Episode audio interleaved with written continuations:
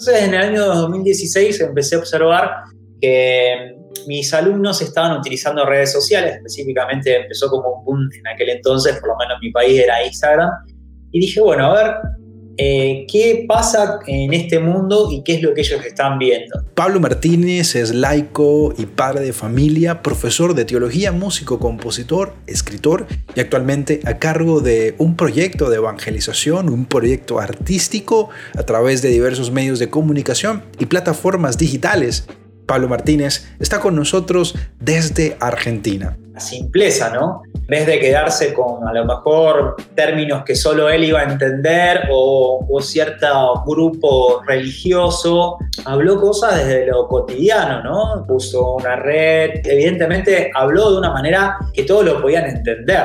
Para Pablo Martínez, una de las características fundamentales de la buena noticia de Jesús y de cómo este mismo Jesús, maestro de simpleza, comparte la buena noticia del reino, tiene que ver con la alegría.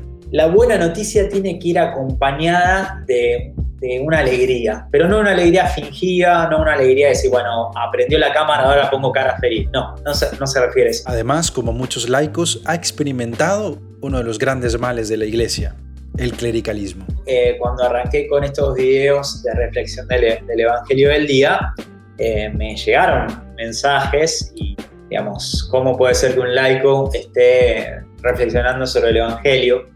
Bienvenidos a este nuevo episodio de Teología en Casa.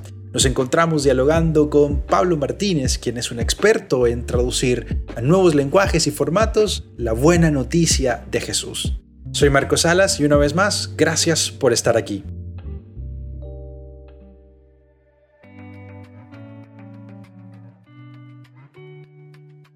Hola, ¿qué tal familia? Bienvenidos a este nuevo episodio de Teología en Casa. Yo me he disfrutado un montón estos diálogos y espero que tú también.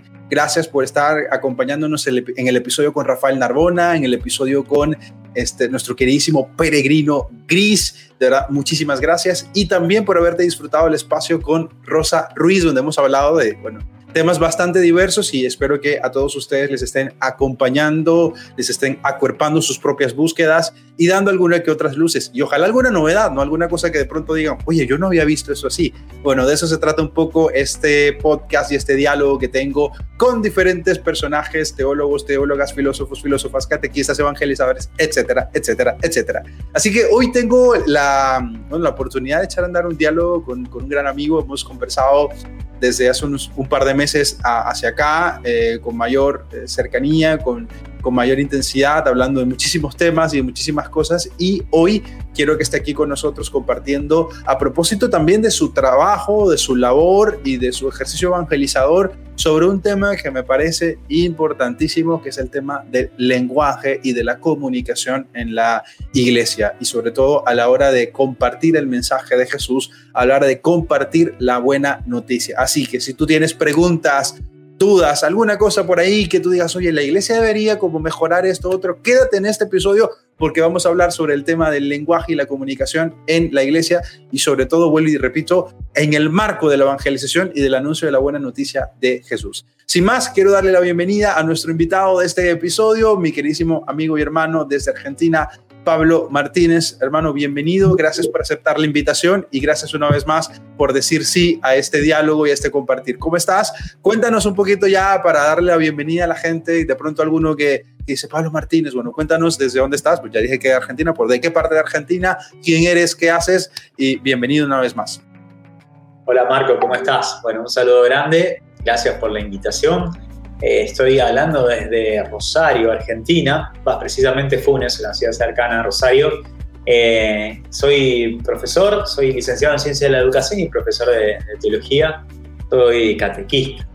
Y desde la catequesis eh, trato de, compartir la buena noticia a través de la música, como músico, compositor, también a través de la producción de contenidos audiovisuales, también escribiendo libros, sí, distintas formas de poder comunicar la palabra, la buena noticia, y, en eso estamos. Y muy feliz y muy contento. Soy laico, eh, estoy casado con mi esposa Paula y soy papá de, mi hija llamada Trinidad eh, María. Así que muy feliz. Querido Pablo, gracias por aceptar la invitación y de antemano a todos los que están en este episodio les invito de verdad a escuchar la música de Pablo, a mirar los videos, de verdad que aporta un montón con sus recursos a quienes de pronto no tenemos tanto talento como él para traducir la buena noticia. Así que ahí están, les dejamos eh, todo el contenido aquí también en las descripciones. Recuerden que pueden ir allí para buscar y conocer muchísimo más de la labor de Pablo. Pablo, hermano, entremos en materia porque este tema es bien interesante, bien denso también y una urgencia me parece a mí. Eh, estamos hablando, y, tú lo has propuesto también desde tus diferentes áreas, eh, escribes, eh, compones, cantas, haces pues música, arte, pero también haces videos en, en, TikTok, en Instagram, también pues tienes como una propuesta teológica bien interesante desde allí y además de eso pues te dedicas, tienes un espacio de catequesis. Hermano, a ver, Cuéntanos un poco desde tu experiencia también, cómo ves el tema de la comunicación de la buena noticia. ¿Crees que hay alguna urgencia en tu experiencia? Dices, oye, creo que esto hay que, hay que ajustarlo. ¿En qué todavía la iglesia camina un poquito lento eh, sobre este tema justamente del anuncio de la buena noticia, de la comunicación de la buena noticia? ¿Qué nos quieres contar también desde tu experiencia? Eh, bueno, por un lado, eh, mientras te escuchaba, pensaba muchas cosas que me vienen a, la cabeza, ¿no? Quisiera compartir con una experiencia que creo que es un poco eh, una motivación que venía desde hace tiempo sintiendo.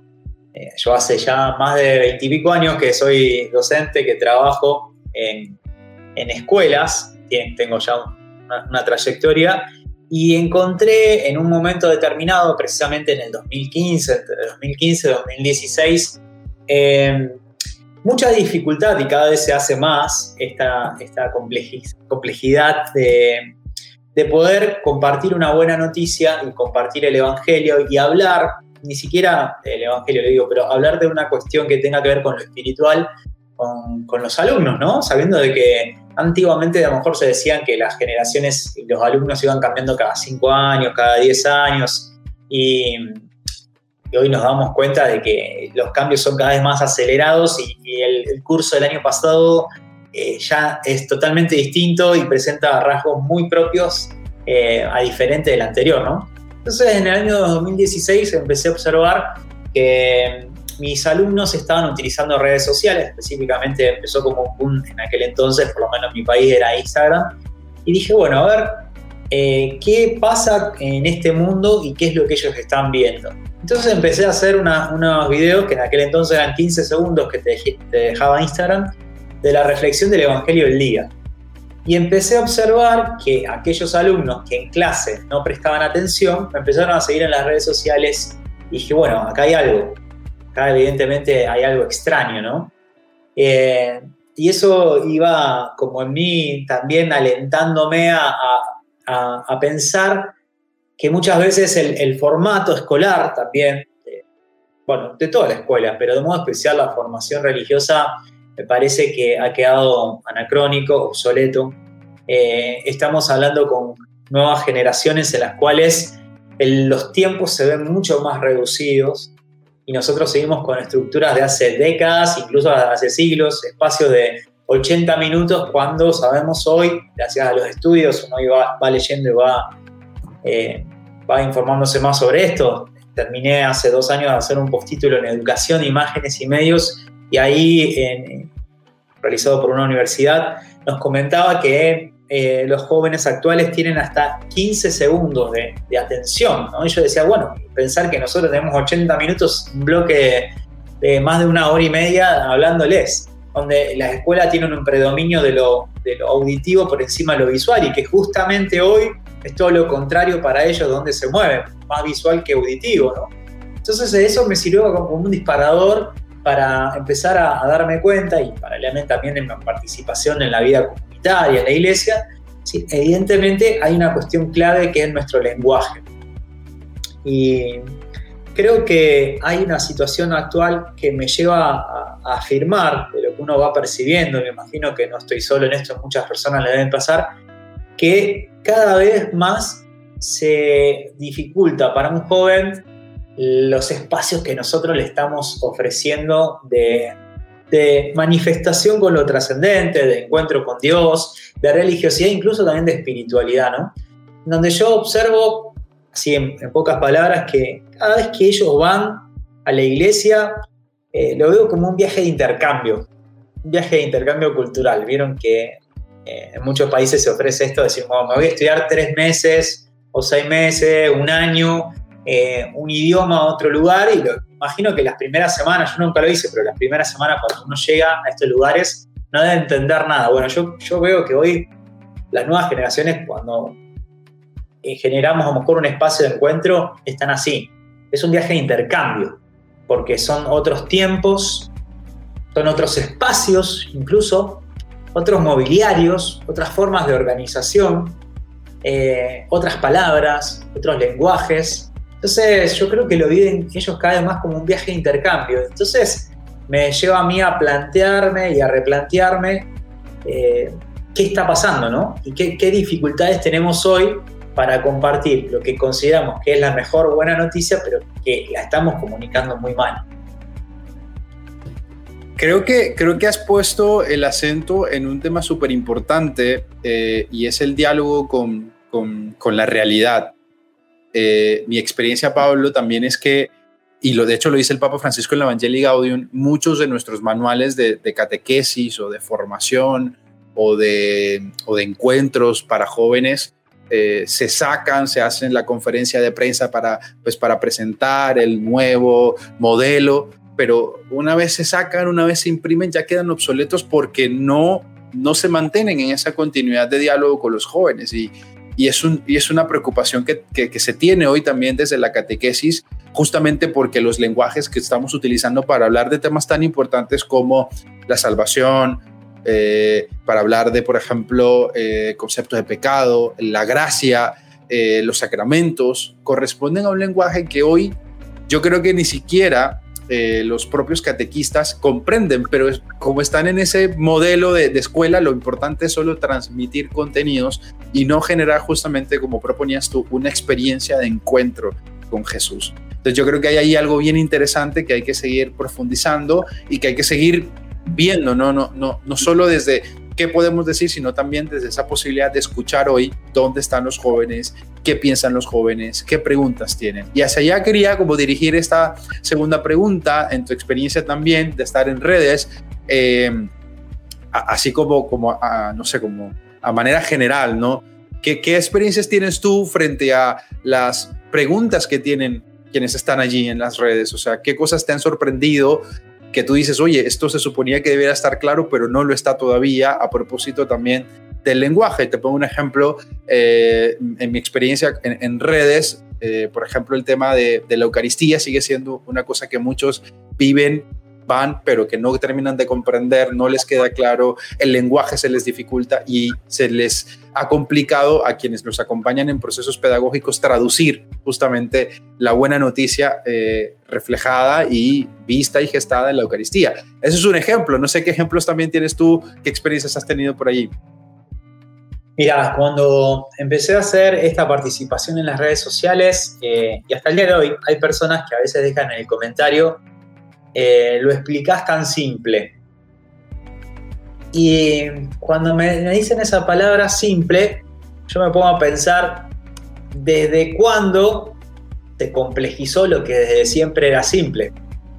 Digo, porque Cristo ha sido muy simple para hablar.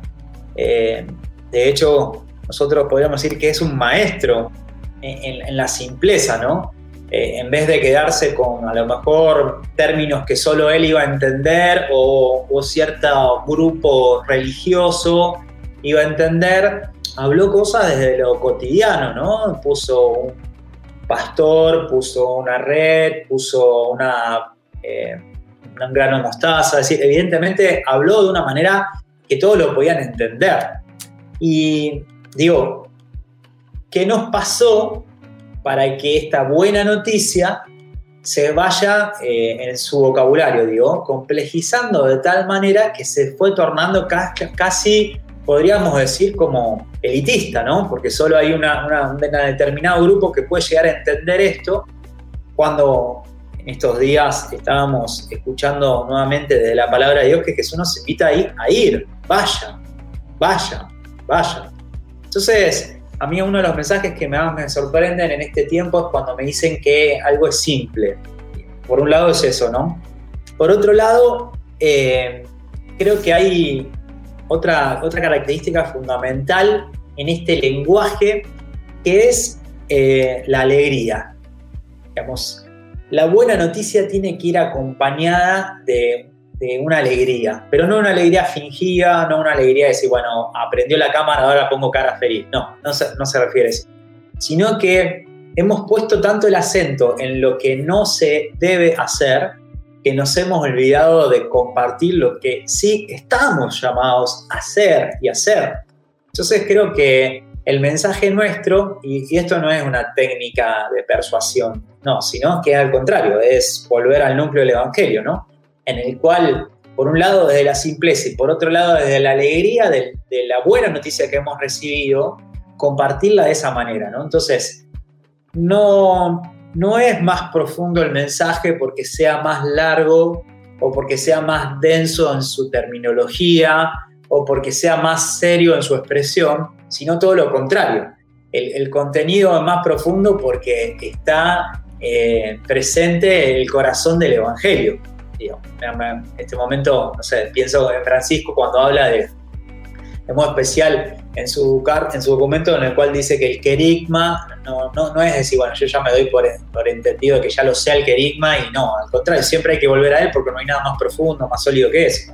Bueno, también pasa por esto. Entonces, desde la simpleza, desde la alegría y también desde la... Eh, desde de esto decir, bueno, a ver, ¿qué es lo que yo voy a priorizar en lo que digo? Porque puedo estar hablando 20 horas y, yo, como decíamos antes, esa persona, y no solo el adolescente, también yo, hoy, a veces voy a una actividad en la cual la persona está hablando 30 minutos y yo ya cerré, como decimos acá, bajé las marcianas. Me fui. Y a veces me pongo a ver y los demás están lo mismo. Hay gente que está mirando el techo, hay gente que está viendo para otro lado, alguno que está pispeando el celular a ver qué pasa.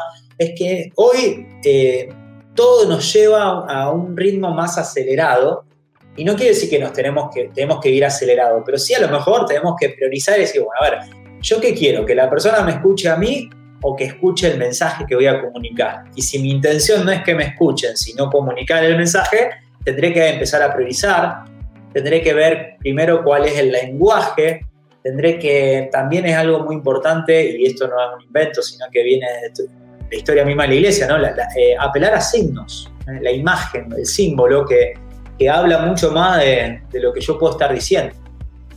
Te, comparto una, anécdota muy breve y esto también me hizo un clic muy grande. Hace varios años atrás, haciendo un seminario regional de catequesis para catequistas que forman a catequistas, el padre Osvaldo Napoli de Buenos Aires vino a darnos una charla en la cual nos puso un ejemplo y dice, miren, yo tengo acá un amigo que viene del exterior, viene de otro país, puntualmente creo que era de Holanda, y vamos a, compartirle y a contarle nosotros eh, sobre la Semana Santa. Dice, ¿y qué es lo primero que tendríamos que hacer? Bueno, estuvimos trabajando unos buenos minutos en grupos, a ver qué haríamos, por dónde arrancaríamos. Nos preguntó por dónde empezamos, ¿no es cierto? Eh, bueno, fuimos pasando por todos los grupos, fueron diciendo, no, yo, mira, haría tal cosa, yo arrancaría por el viernes santo, otro diría, no, mira, el domingo, lo llevaría a conocer tal lugar, que esto, que lo otro, y él iba diciendo que no, que no, que no, que no, y cuando ya se nos quemaron las ideas, él nos dice, ¿saben por dónde tienen que arrancar? Por ver qué idioma habla, porque él viene de Holanda y no habla español. Entonces yo puedo tener muchas cosas lindas para contarle, pero si no hablo su mismo idioma, nunca nos vamos a entender. Y eso, wow, me hizo un clic y creo que tiene que ver con esto que estamos diciendo, ¿no? Entonces, eh, ahí está, creo que la creatividad del comunicador, del teólogo, del catequista o, del discípulo misionero en términos generales, para saber que esa buena noticia que hemos recibido y que tiene que ser compartida, eh, ir detectando el cómo, ¿no? Ir mirando, viendo.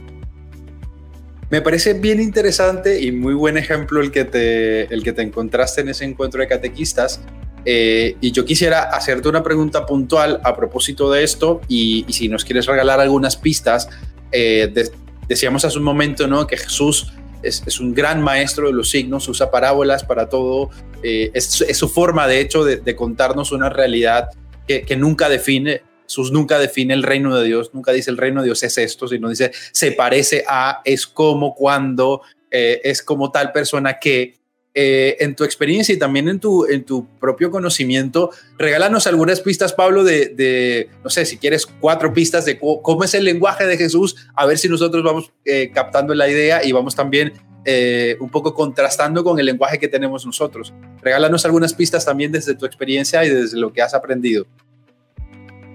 Bueno, creo que el, primer, la primera característica es un lenguaje que genera vida.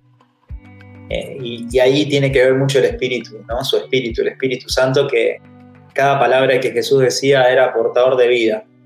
Entonces, desde ese lado yo pensaría, digamos, pensar también cómo Jesús, cuando Él eh, vino a hablarnos de la ley nueva, cómo transformó los mandamientos en una propuesta de vida, ¿no? Desde lo que no se puede hacer a lo que sí se puede hacer con las bienaventuranzas. Entonces, lo primero es un, lenguaje generador de vida.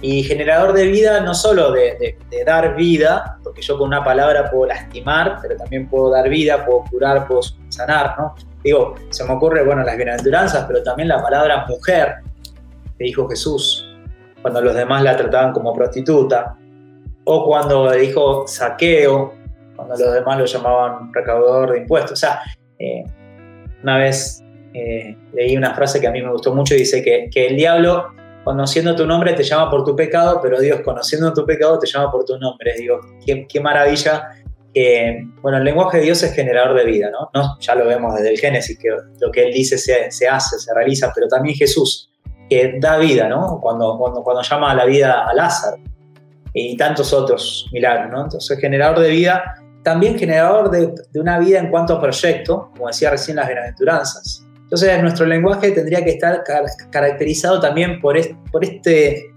por este tono más bien de propuesta y no de imposición, más bien de mostrar lo lindo que, estar enfocado tanto en lo que es, está prohibido. Eh, no, no digo que oculte cosas, simplemente estoy diciendo dónde estoy poniendo yo la prioridad. Es decir, cuál es la prioridad que pone Jesús y de hecho ahí, ahí tengo que apuntar, ¿no? Eh, es un lenguaje, como decía anteriormente, simple, como bien vos decías, eh, no le decía a la gente, bueno, Reino de los Cielos, dos puntos, tomen nota. No, usó imágenes. Eh, incluso también para hablar de, la Trinidad, él, para hacer referencia, habló de, esa unidad de su Padre, voy a enviar el Espíritu. Entonces, digo, ser simples en lo que decimos. y sobre todo pensar que mi intención no es que el otro se quede con la boca abierta de, la complejidad de mis palabras, sino que yo me salgo del centro porque lo que merece ser que, el otro se quede con la boca abierta es por el mensaje, no por el mensajero. Entonces digo, ser simple. Ser también, como te decía antes, alegres. Porque creo que hoy la alegría, y más en este tiempo de pandemia, es eh, totalmente evangelizadora pero no una alegría fingida, como te estoy diciendo, ¿no? sino que una alegría que es fruto de esa experiencia, de ese amor, de ese encuentro. ¿no? Entonces podríamos decir generador de vida, simple, alegre, eh, y también es un eh, lenguaje, creo, el de Jesús y el que estamos llamados también a ser creativos, creativos para encontrarle la vuelta. Porque, digamos, digamos Realmente los apóstoles siempre fueron quedando como descolocados con las reacciones de Jesús. Eh, en ningún momento pudieron anticiparse a lo que él hacía o, pensaban que iban a decir, ¿no? No sé, estoy pensando Pedro. Pedro intentó anticiparse, le dice, maestro, siete veces. No, 70 veces siete. O, no sé, eh, cómo de pronto hacía un signo de una manera extraña a la que venía haciendo, o cuando lo deja desconcertado, que llama a uno a lo suyo, a uno que no estaba bien categorizado. Entonces decir, bueno, esa creatividad, que todo esto que te estoy diciendo creo que en el fondo es eh, una presencia del Espíritu Santo en el evangelizador, ¿no? Eh, los otros días en una vigilia Pentecostés, un obispo muy, muy, muy simple también para hablar, cuando le preguntaron quién era el Espíritu Santo, cómo definir el Espíritu Santo, él lo definió y dice, lo que tenía dentro Jesús, lo que, lo que Jesús tenía en su corazón. Y yo creo que es una hermosa manera de, expresar, quizás no tan de libro de teología, eh, pero sí es una manera muy simple de expresar y de poder comprender que eso mismo que Jesús tenía en su corazón, que ese mismo en realidad, esa tercera persona de la Santísima Trinidad, hoy nos mueve a nosotros y, el Espíritu Santo busca, es, es de vida, es creativo porque es creador por excelencia, es alegre, obviamente, porque comunica la felicidad y sobre todo también eh, es, amor, nos lleva a esa simpleza. Pensaba en esos cuatro, seguramente cada uno va a poder agregar más. Buenísimo, y te agradezco porque nos, das pistas para, para seguir profundizando.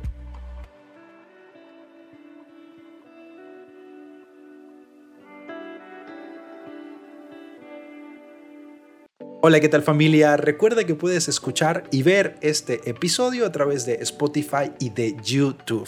También recuerda que puedes ser cómplice de este espacio a través de PayPal, paypal.me diagonal soy Marcos Salas.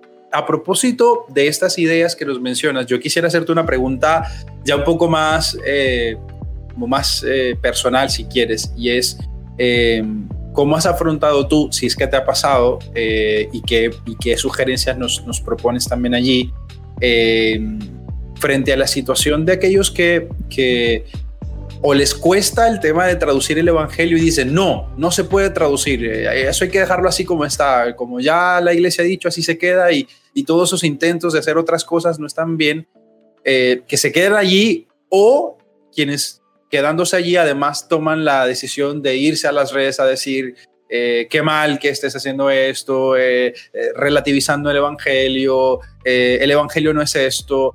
¿Cómo perder el miedo, de, poco siendo propositivo, como tú también nos, sugerías al principio, ¿cómo, cómo dejar el miedo también de, de, que en esa búsqueda de traducir el Evangelio, de, acoplar el Evangelio a un lenguaje que le hable al, al ser humano de hoy, al hombre y a la mujer de hoy, a los jóvenes de hoy, eh, cómo perder el miedo, ¿no? También puede que nos equivoquemos, pero, pero bueno, que hay que hacerlo. ¿Qué experiencias nos podrías contar tú? Y, no sé si te ha pasado esto, a mí me ha pasado y también tengo muchos otros, como ese Medani, por ejemplo, con, el quien, con quien hablabas hace unos, unos meses atrás, también le ha pasado, ¿no? Como que, ¿qué es eso de estar hablando del Evangelio en esos términos y demás? Bueno, en fin, en términos generales, eh, ¿qué nos podrías decir de esto? Eh, mira, e, cuando arranqué con los, siendo músico no, no, se dio tanto, porque bueno, como que la música está más eh, para muchos eh, ligada al, laico, ¿no? Pero eh, cuando arranqué con estos videos de reflexión del, del Evangelio del Día, me llegaron mensajes y, digamos, cómo puede ser que un laico esté reflexionando sobre el Evangelio. Y bueno, yo seguí porque sentía que era un llamado eh, en el cual, bueno, también el Señor de alguna manera a través de los signos lo va confirmando, ¿no?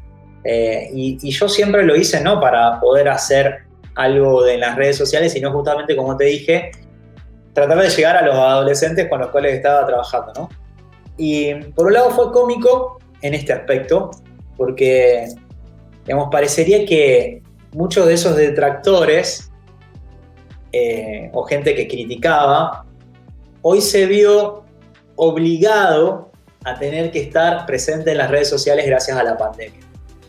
Digamos, eh, uno se lo guarda en, silencio en su corazón, obviamente, ¿no? Digo, pero resulta extraño que esa gente que te criticaba hoy está de manera muy ebulliciosa presente en las redes sociales. Y, eh, digamos, a mí me lleva también a cuestionar y a pensar, eh, bueno, Está bien. Ahora eh, hay un montón de ofertas de actividades y de, cosas en, la, en, Internet, ¿no? En Internet. Pero ¿no será que estamos repitiendo lo mismo, pero lo único que hicimos es cambiar de dispositivo? Digamos, no es lo mismo.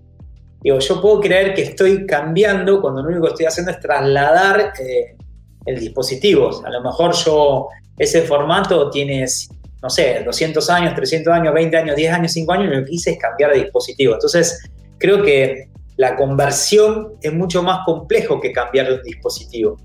Y por otro lado, uno sabe que el núcleo del Evangelio no lo va, el Evangelio de Jesús no lo, no lo vamos a cambiar, pero sí, como eh, creo que uno se tiene que sentir interpelado, decir, bueno, a ver, ¿cómo como iglesia acogemos ese evangelio y lo compartimos a estos nuevos destinatarios, ¿no? Si no, insisto, yo creo que si no lo hacemos nos vamos a quedar hablando solos. Entonces, eh, como desafío y como experiencia que te decía, bueno, que muchas veces esas personas que criticaban hoy se han visto como en la necesidad de, de conectarse y de meterse en el mundo de Internet.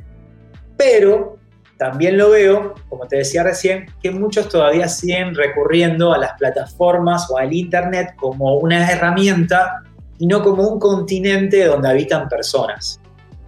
Y verdaderamente esto es un continente. De hecho, en este postítulo que te contaba de educación, imágenes y medios, eh, estuvimos analizando el fenómeno en Japón. Y en Japón, en el japonés, hay una expresión que ellos usan para el celular que es como una prolongación del cuerpo, la, palabra que usan, no sé pronunciarla, pero digo, no, no estoy hablando de una cosa que porto, sino que algo que ya es parte de mí.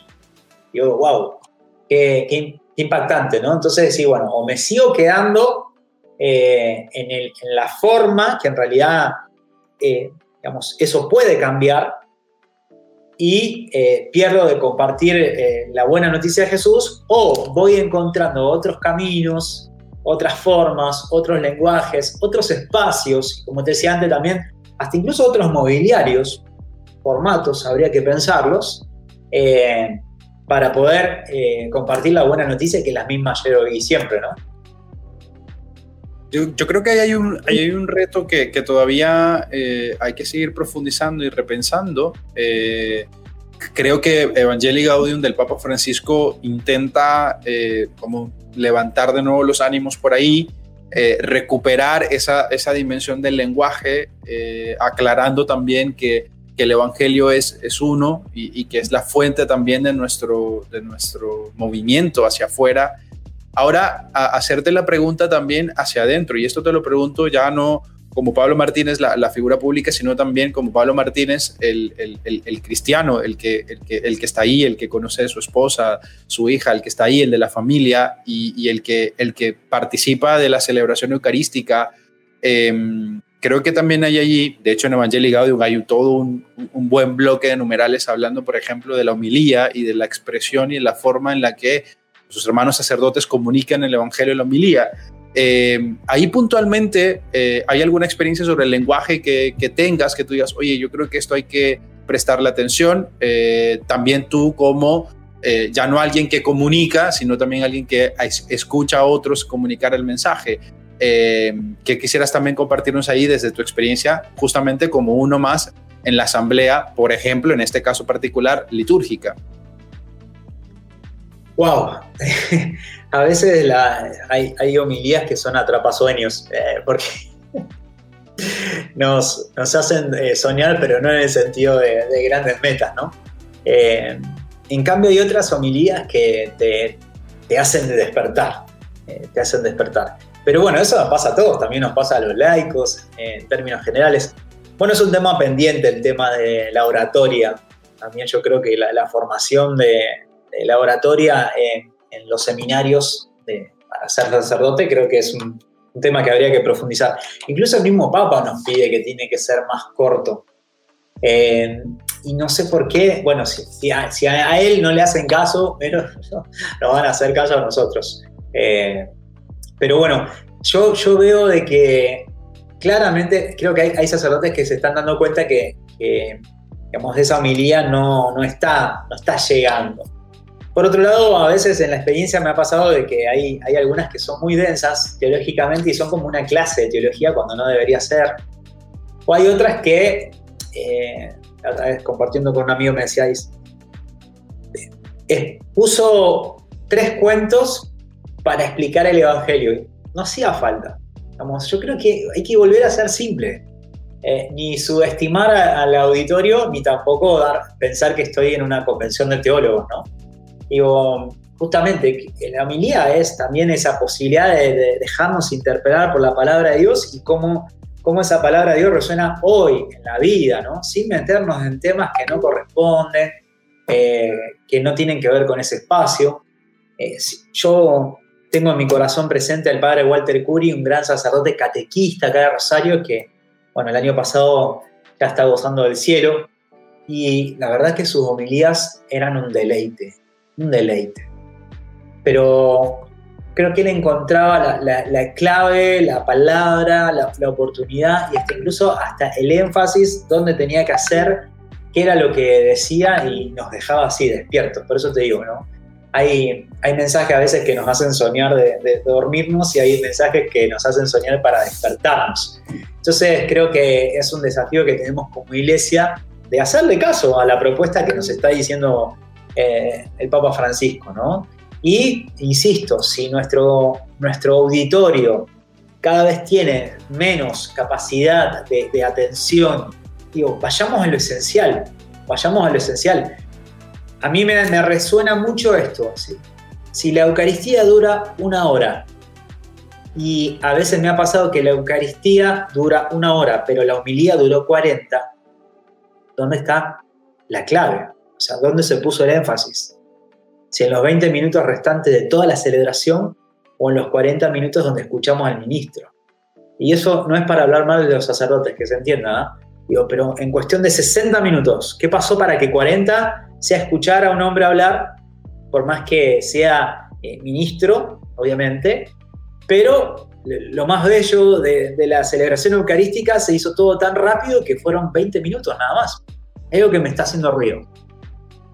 Creo que, creo que ahí pones un, punto bien interesante y te hacía la pregunta porque seguramente eh, por mi canal y por este espacio ya van a pasar muchos de nuestros amigos y hermanos sacerdotes, a quienes queremos, por supuesto, y con quienes compartimos la vida y la existencia. Esto no, no es una, no es una eh, crítica puntual, ¿no? aquí no estamos haciendo eh, nada por ahí. Si no queremos, y, y es hacia allá donde quería dirigir mi pregunta, mi siguiente pregunta, y, es bueno, ¿cómo, cómo, los, ¿cómo los acompañamos también, Pablo? O sea, yo creo que eh, obviamente a mí me parece ¿no? que esto es una cuestión de suerte también, ¿no? dependiendo de, de qué sacerdote tengas en la parroquia, bueno, más o menos va a ser así o a la homilía, y también dependiendo del carácter y de la formación que haya recibido.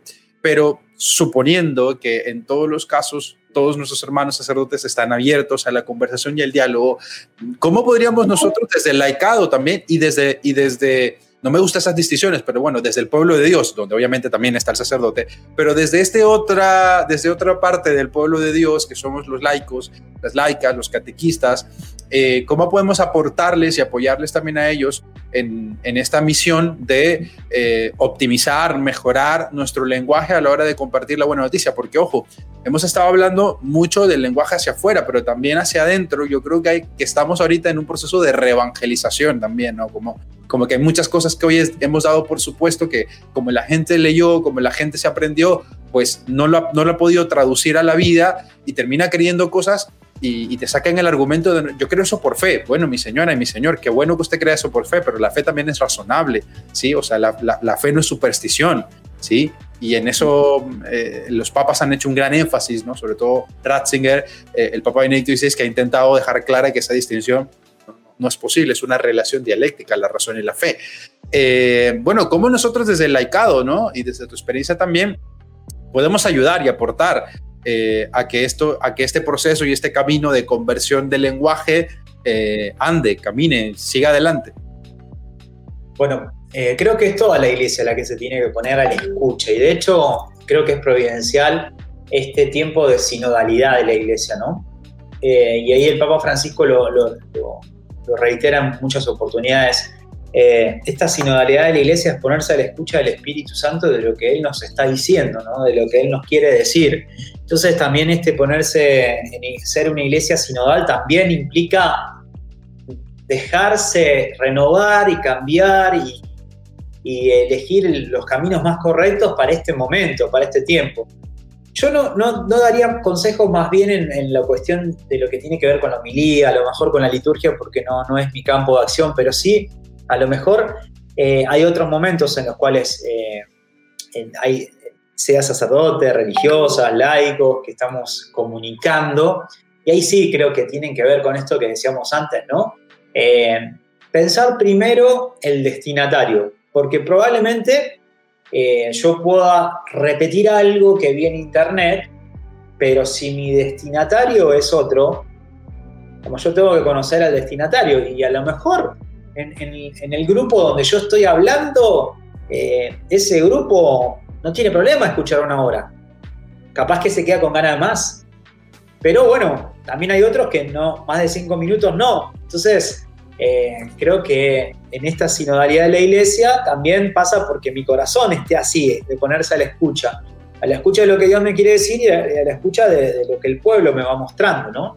Entonces, eh, creo que como, como, pueblo de Dios, todos, todos, todos, como pueblo de Dios entero, tenemos que ir viendo primero conocer esa persona con la cual estamos hablando, ver ese idioma, si entendemos lo que él dice, revisar también nuestras palabras. Sobre todo, eh, yo creo que el mejor lenguaje que podemos usar es el, insisto, este el lenguaje del amor y el lenguaje de la alegría, porque es verdaderamente eh, interpelador el, este, este lenguaje, ¿no? O sea, moviliza. Mira vos, esta persona es alegre, esta persona tiene esperanza en este tiempo, ¿no? Eh, creo que pasa por ahí. No soy experto en, comunicación y en lingüística como para decir, mira, esto debería ser así, pero creo que a partir de mi experiencia hay, están esos indicios que me gusta compartir, ¿no? Decir, bueno, eh, ponerme a la escucha, ver cómo hablan, qué piensan, por dónde va también lo que les pasa, porque capaz que yo tengo algo armado, pero no tiene nada que ver con lo, con lo que le, interesa al otro. Y formación, formación también para ver cómo estamos hablando, eh, eh, cómo yo puedo preparar un texto, eh, un discurso. Ahí no, no, le tengo que tener miedo a las técnicas actuales que me permiten poder tener o mejorar la oratoria, la capacidad discursiva, porque obviamente también eso me va a ayudar a enriquecerme a mí como persona para poder compartir eso que quiero hacer. Me, parece que esto último que dices es súper relevante, Pablo, porque creo que hemos sido un poco testarudos y tercos en muchos espacios pastorales, porque creemos que solo escuchándonos a nosotros mismos, solo aprendiendo de lo que ya hemos aprendido, es como podemos eh, llevar adelante una misión pastoral y evangelizadora. Yo creo que es importante hoy echar a andar un diálogo con estas otras eh, herramientas y con estas otras propuestas que de pronto no son, no tienen ningún interés por anunciar la buena noticia de Jesús, pero sí que nos dan herramientas para, para sintetizar un mensaje, para dar una buena conclusión. Yo creo que eso es súper importante que hoy nos atrevamos un poco a dialogar, porque luego en nuestros procesos de formación, cuando queremos enseñar a predicar o evangelizar, eh, sí, la herramienta bíblica es súper esencial, pero también necesitamos una herramienta pedagógica, cómo contar cuentos, por ejemplo, cómo narrar, eh, para los que cantan, cómo, cómo improvisar a partir de, lo que la gente vaya diciendo. Bueno, en fin, yo creo que hay, hay, hay un trabajo bien chévere de poder enlazarnos con otras herramientas pedagógicas, como la cuentería, por ejemplo, la narración, eh, el stand-up comedy, por ejemplo. Creo que también todas esas herramientas nos, nos podrían ayudar a, a mejorar eh, y optimizar nuestro proceso de, de, de diálogo y de evangelización. Ya para ir cerrando, Pablo, yo quisiera hacerte una pregunta un poco más eclesial. ¿Cómo recibiste tú Em, el motu propio del Papa Francisco, donde establecía el, ministerio, el alcalde de, la catequesis. ¿Qué, ¿Qué, te pareció esto? Eh, ¿Cómo lo recibieron allá? Eh, y, no sé, tus otros compañeros que, también eh, comparten la, experiencia de ser catequistas, ¿qué tal se recibió también en tu diócesis y en tu iglesia particular en Argentina esta propuesta del Papa Francisco de establecer el ministerio del alcalde del catequista? Eh, bueno, ha sido poca la experiencia que he tenido, salvo de hablar con algunos amigos, en los cuales, bueno, algunos han tenido una alegría y otros han tenido como un recelo. A mí me hace mucho ruido eh, un punto, creo que es el punto 9, donde después, eh, digamos, lo único que espero, digamos, todos estamos llamados a ser discípulos misioneros por el bautismo, ¿no? Yo lo único que espero es que esto no se institucionalice de tal manera que se termine transformando en una casta en el cual solo accedan algunos que sean afines a la estructura. Eh, quizás más uno con lo que estoy diciendo se van a quedar perplejos. No creo que esa sea la intención del Papa Francisco para nada. Pero bueno, tendríamos que tener muy cuidado de eso. Eh, creo que con otros ministerios ha pasado eso, por lo menos desde una experiencia más cercana que yo veo. Eh, creo que la catequesis tiene una crisis impresionante en los sujetos catequistas. Eh, al menos acá en este país yo veo que el promedio de edad de, de los catequistas están superando fácilmente los 50, 60 años. Hay una generación joven que no se siente llamada a la catequesis no se, incluso no está vinculándose ni siquiera con la fe. Entonces, creo que urge una formación de, jóvenes catequistas que sean misioneros de sus pares. Y temo que esos procesos de, selección, de, traducción de la teoría a la práctica, terminen truncando eh, la misión catequista. Eh, ese es mi temor. Eh, que está acompañado muchas veces de, esto que, se ha visto en tantas oportunidades, que lo que en un documento está tan bonito expresado, cuesta luego traducirlo en acciones pastorales. Desde la opción preferencial, de los, la opción preferencial por los pobres a los jóvenes como un lugar teológico, donde luego se busca conseguir dos o tres jovencitos que respondan de la manera que yo quiero para decir lo que forman parte de la iglesia. Eh, soy, soy bastante crítico en eso. Mi sueño, ojalá, es que eh, haya muchos católicos, muchos laicos que se sientan llamados desde la catequesis, aunque no estén instituidos, pero sí convocados por Dios a través de la iglesia para, para ser misioneros, sobre todo de las nuevas generaciones que veo que, que se está haciendo por ahí muchas aguas, aguas como océanos diría. Estamos de acuerdo, estoy totalmente de acuerdo contigo y a todos los que han estado compartiendo en este episodio. Creo que eso es un, un trabajo interesante y una reflexión que es necesaria eh, hacer y empezar a hacer. Yo creo que el primer paso sobre todo es leer el documento, ¿no? luego tenemos esa misma tentación con todo lo que publica el Papa, ¿no? El resumen del resumen, lo que me contaron y luego ni me entero. Yo sí creo que es importante que eh, leamos el documento, reflexionemos esto y también estemos muy atentos a que, a que no nos pase que el catequista entre en, esa, en ese pecado que ya el Papa Francisco ha mencionado tantísimas veces y que se mencionaba ya desde el Concilio Vaticano II del clericalismo, ¿no? Que ahora entremos el catequista como una vez más dentro de una casta, como muy bien mencionabas, Pablo. Entonces yo creo que eso hay que tener un acento muy importante allí y, sobre todo esta segunda eh, sugerencia que haces, que me parece también muy, muy potente. Hace unos días tuve la oportunidad de compartir con una amiga que es catequista, se desahogó conmigo y de su crisis también, de, que muchas de las cosas que ella comparte, este, no, ni ella misma las entiende, pero, pero pues es lo que le toca dar porque así es, lo que establece el, el, el, pensum de la catequesis. Eh, incluso escuchándola en su lenguaje, ella habla de clases, por ejemplo, yo digo, terrible hablar de, de la catequesis como clases, sus, sus, eh, los jóvenes que ella acompaña le dicen profe también, entonces imagínate, o sea, los jóvenes tienen clases del, del colegio de lunes a viernes y ahora una más el sábado y, entran también en esa dinámica de, ver la catequesis como una clase y no como un proceso de encuentro con Dios. Entonces yo creo que ahí hay un acento también bien interesante a propósito del marco de lo que veníamos hablando del lenguaje y de la traducción. Querido Pablo, me he disfrutado muchísimo esta conversación. No sé si quieras darnos algún mensaje final, alguna invitación final. Eh, recuérdanos dónde te encontramos también en, internet, en las redes y, cuéntanos eh, alguna cosita más que quieras con, con, toda la familia y con toda la comunidad digital que, que, se conecta con nosotros en este espacio de Teología en Casa Podcast.